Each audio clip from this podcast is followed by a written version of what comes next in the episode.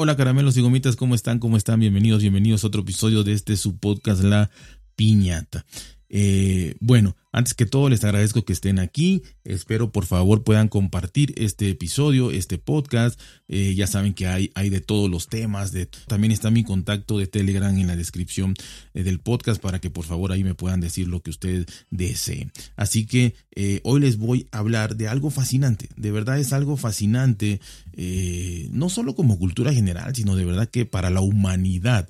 Y estoy hablando del el calendario maya. El calendario maya es realmente sin duda un un, objeto, una piedra en donde está grabado realmente cosas tan enigmáticas, tan misteriosas que a, pesar de los años no se han podido todavía descifrar todas, ¿no? Ya hay muchísimas cosas este, descubiertas, ¿no? Eh, y de verdad, ojalá se puedan echar una, una, una zambullida a, a, todo lo que es sobre los mayas, o por lo menos el calendario maya. Solo con eso tienen para, para entretenerse un buen rato, ¿no? Y ahora fue resuelta una cuenta de 819 días, que estaba ahí y que ya sabían, y repito, había teorías de qué podría significar esta, esta cuenta de 819 días, pero bueno, había que esperar y había que ver qué era lo que, para corroborar o no corroborar qué era lo que significaban estas 819 cuentas. Y bueno, y como les decía, ¿no? Eh, es uno de los sistemas del calendario maya más fascinantes de la historia de la humanidad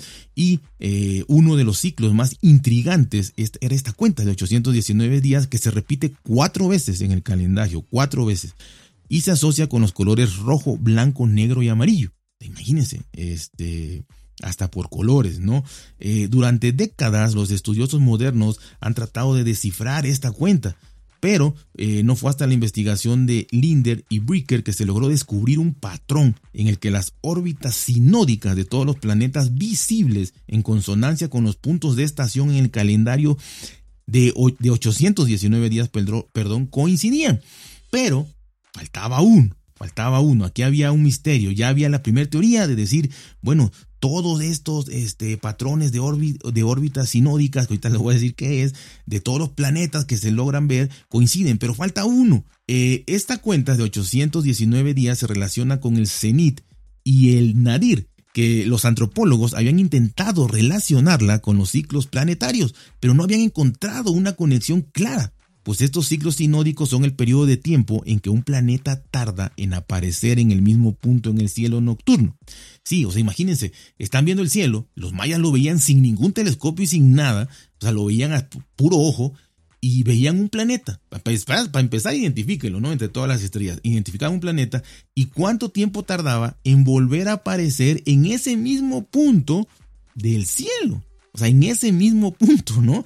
Y, y, ahorita van a ver, no estamos hablando de que aparecía cada 15 días, o sea, imagínense el tiempo que se llevaron ahí para descubrir todo esto, ¿no? Estaban tratando de ver qué pasaba, porque sobre todo no coincidía o no encajaba Mercurio, o sea, Mercurio no encajaba ahí, y entonces esta teoría tardaba más tiempo en, en ser descubierta, ¿no? Sin embargo, apenas el estudio más reciente de Linder y Bricker eh, sobre este calendario maya reveló que efectivamente ya coincidía y encajaba Mercurio ahí. Y eh, reveló que cada planeta visible tiene un periodo sinódico que encaja exactamente con el número de ciclos de 819 días. Los astrónomos mayas utilizaron esta información para hacer predicciones precisas sobre los ciclos planetarios, el clima, los fenómenos celestes. Ellos sabían cuándo iba a llover, cuándo no iba a llover, cuándo sembrar, sobre todo lo usaban, cuándo sembrar, cuándo cosechar, cuándo, o sea, todo, todo lo tenían que ver hasta, hasta los ciclos este, menstruales de la mujer, hasta los ciclos de fertilidad, los, los ciclos del, del, mar, todo, todo tenía que ver ahí. Así que eran verdaderamente, no sé cómo llamarlos, genios o no, no, no sé, ustedes, sabrán mejor cómo, cómo llamarlos, ¿no? Es impresionante pensar en la precisión y la atención al detalle que los astrónomos mayas tuvieron al desarrollar su calendario. El hecho de que pudieran hacer predicciones precisas sobre los ciclos planetarios y el clima utilizando solo la observación a simple vista es una prueba del conocimiento avanzado que tenían sobre todo esto, ¿no? Aunque se ha resuelto el enigma ya de la cuenta de los 819 días, todavía queda muchísimo por descubrir y analizar en este sistema complejo. Como yo les digo, todavía esa piedra redonda, perfecta, te da para, para muchísimas cosas más. Hay muchas cosas que, repito, ya está la teoría, pero falta comprobar. Imagínense esperar a, a, a, a 819 días. Y, y, y, a veces no solo son los 819 días, sino que hay que ver cada cuánto se repite. Y uno se repite en cada año, cada dos años, cada cinco años, cada diez años. Entonces, espérate, ¿no? Eh, esa es la mayor eh, tardanza en, en, en, todo esto, ¿no?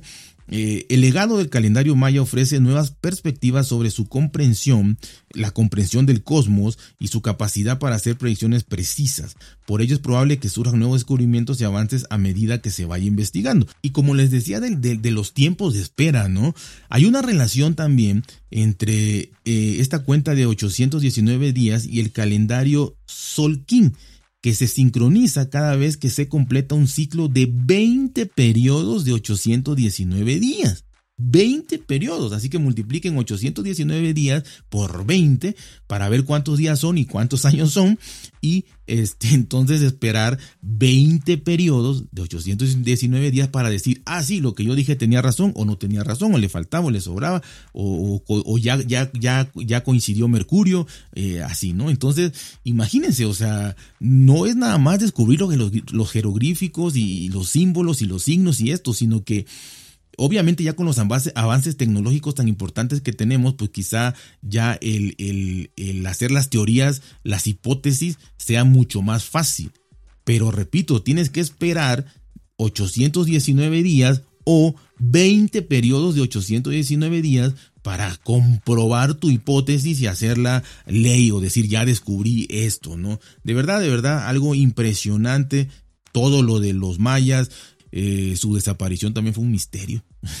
Así que pues hay muchísimas teorías aquí que, que los extraterrestres los ayudaron y, muchas coincidencias también con las pirámides de, Egipto y muchas cosas así, ¿no? Así que la verdad que son cosas que nadie va a saber por lo menos a, corto plazo. Las investigaciones se siguen dando, eh, se siguen estudiando todavía jeroglíficos y no solo el calendario maya, sino muchísimas otras piezas arqueológicas que dejaron con eh, detalles seguramente de todo lo que pasó.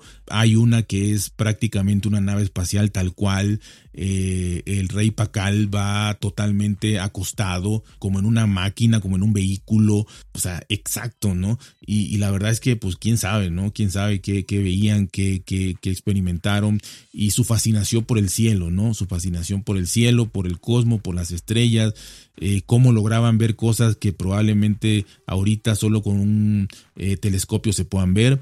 Así que todo es un enigma, pero bueno, conforme se vaya descubriendo, lo malo que va a tardar años, pero todos estos descubrimientos, sin duda alguna, lo que dejan es simplemente conocimiento, conocimiento y probablemente en algún momento dado se llegue a alguna, algún símbolo, algún jeroglífico o algún conjunto de datos donde verdaderamente diga que quizá fueron visitados por, por, por otras civilizaciones eh, más avanzadas o pues que ellos solitos, no sé, de alguna manera podían hacer todo esto, ¿no? Así que es una exactitud tremenda, tremenda, no hay fallo, que la verdad que está impresionante y por eso me gustó darle la información y sobre todo por el hecho de que si no conocen la historia de los mayas, verdaderamente es impresionante, como de varias culturas, ¿no? Pero, pero aquí las matemáticas y la, y la astronomía son impresionantes, ¿no? Y para todos los que lo que les sirvió a ellos y para todo lo que sigue sirviendo al día de hoy, eh, los descubrimientos obviamente llegan a, a todas las agencias científicas y bueno, y la verdad es que van ayudando a descubrir nuevas cosas. Así que ya saben, cuídense, pórtense bien, traten de ser felices y nos escuchamos muy, muy pronto.